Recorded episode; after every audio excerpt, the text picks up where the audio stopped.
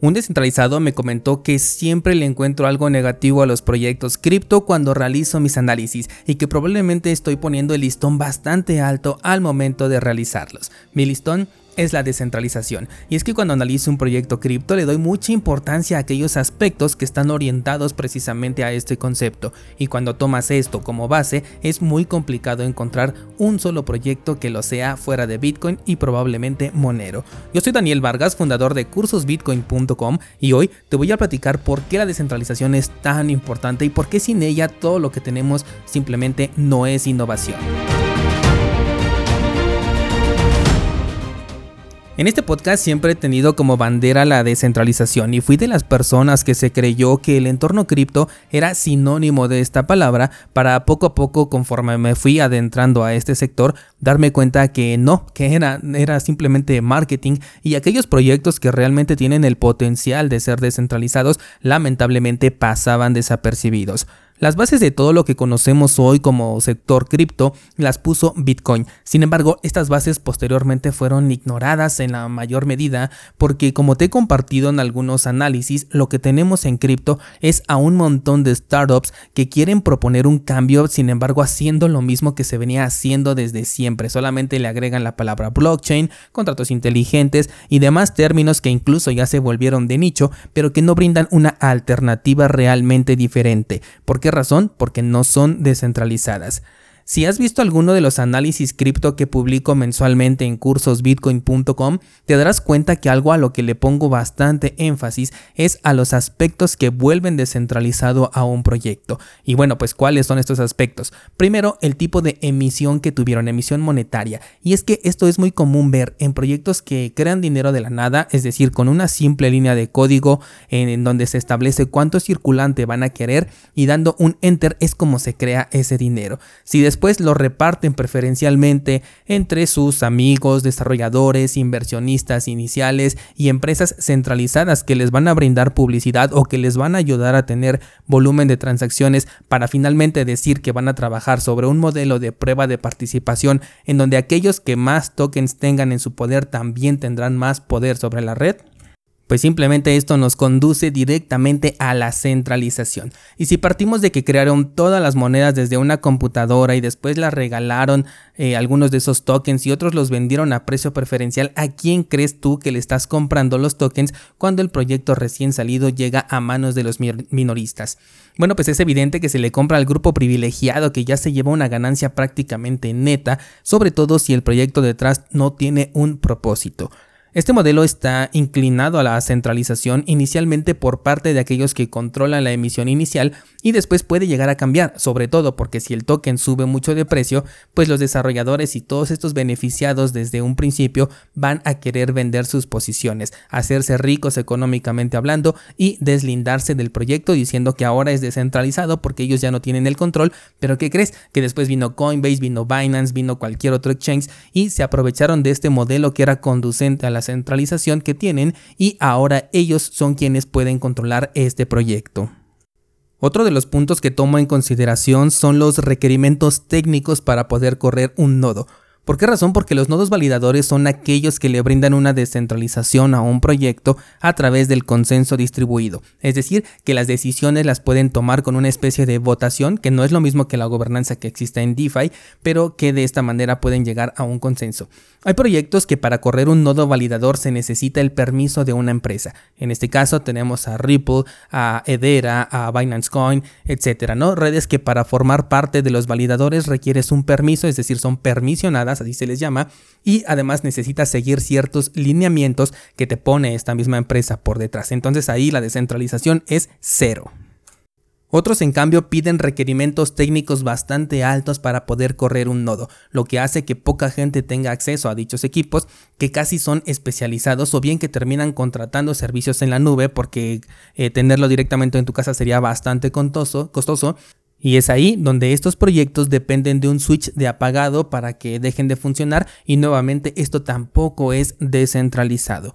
Esta es la razón por la que Bitcoin tiene un modelo dividido. Por un lado tiene a los mineros, que a su vez son validadores, pero por otro lado también tiene a los nodos que validan pero que no minan, ya que asumo que Satoshi Nakamoto previó desde un principio que entre mejores fueran las computadoras en el futuro, más probabilidad habría de centralizar la minería con equipos que son más sofisticados, pero para ello decidió que los validadores no necesitaran de estos equipos y que con requerimientos técnicos mínimos pudieran aportar a la descentralización de la red. Se critica mucho que la minería de Bitcoin está centralizada y puedo pensar que tienen toda la razón. Sin embargo, lo importante de Bitcoin es que es totalmente irrelevante si la minería se centraliza porque está a su vez bajo el control de aquellos que corremos nodos validadores. Si ellos decidieran unirse para crear su propio Bitcoin, lo cual de hecho ya pasó cuando nació Bitcoin Cash, fue precisamente la unión de actores centralizados como Coinbase y Binance y algunos mineros, pues ellos se quedarían con una moneda basura mientras tanto los nodos simplemente ignorarían a esos mineros y tienen dos opciones. O se dedican a darle publicidad a su moneda basura para que pueda subir de precio y la puedan vender porque se van a querer deshacer de ella, o bien regresan a minar Bitcoin bajo nuestras reglas del consenso. Lamentablemente el sector cripto apremia a quien más marketing pone a pesar de que dicho marketing sea mentira, porque la gran mayoría de proyectos cripto se dicen descentralizados y mismos que no lo son.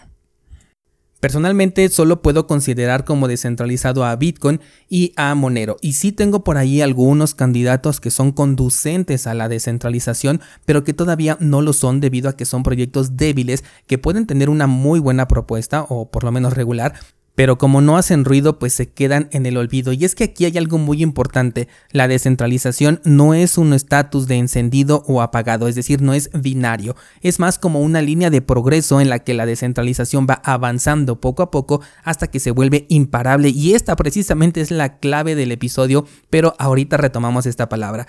La semana antepasada, si no me equivoco, te compartí en la newsletter el caso histórico de cuando el propio Satoshi Nakamoto le dijo a Wikileaks que no deberían de aceptar Bitcoin como método de pago, o sea, se negó a que utilizaran su propia creación. ¿Por qué razón? Porque Bitcoin todavía no alcanzaba un nivel de descentralización importante que lo volviera imparable. La etapa de adopción en la que se encontraba Bitcoin en ese momento apenas era muy temprana, por lo que los gobiernos podrían llegarse a dar cuenta del peligro que suponía y atacarlo prematuramente cuando todavía era débil.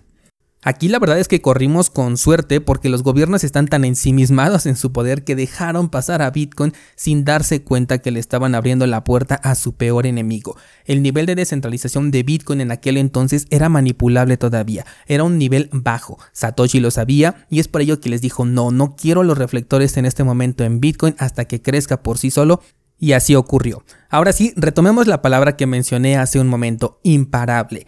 Ese es el objetivo de la descentralización, que algo sea imparable, no porque coopere con los deseos de gobiernos y reguladores, porque eso de hecho no es imparable, es un acuerdo, sino porque el nivel de descentralización sea tan alto que su censura sea impensable. Y esto es importante porque sin esta sencilla consecuencia que origina la descentralización, todo aquello que se construya puede ser interesante, pero no deja de ser algo que ya tenemos solamente que disfrazado. Sobre todo cuando se está popularizando la idea de que el dinero del futuro van a ser las criptomonedas, pues teniendo criptos controladas por las empresas que las crean o tokens que corren en una red que controla un grupo de personas o de empresas que radican en un mismo lugar o que pueden ser obligadas a realizar cambios para el beneficio de otros, es cuando te das cuenta que es interesante lo que proponen, pero simplemente no pasa del papel, aunque claro que nos han engañado a muchos en el camino y les hemos dado nuestro dinero. Mientras preparaba el episodio hasta me cuestioné lo siguiente que te voy a comentar. Es posible, y tómalo así nada más como una posibilidad que no voy a poder verificar ni demostrarte que es cierta, que el cambio que está maquinando Ethereum a Proof of Stake sea un cambio que ya está incentivado y obligado por gobiernos y reguladores. ¿Por qué? Por la sencilla razón de que existe una persona detrás del proyecto llamada Vitalik Buterin. En verdad, esta posibilidad es completamente real y posible, porque se puede, cuando un proyecto no es lo suficientemente descentralizado, esto se puede hacer. De hecho, si en la época de Wikileaks los gobiernos hubieran visto el potencial de Bitcoin, esto es precisamente lo que pudieron haber hecho en aquel entonces, modificarlo a conveniencia para después poderlo controlar a su antojo o bien brindar la falsa sensación de libertad.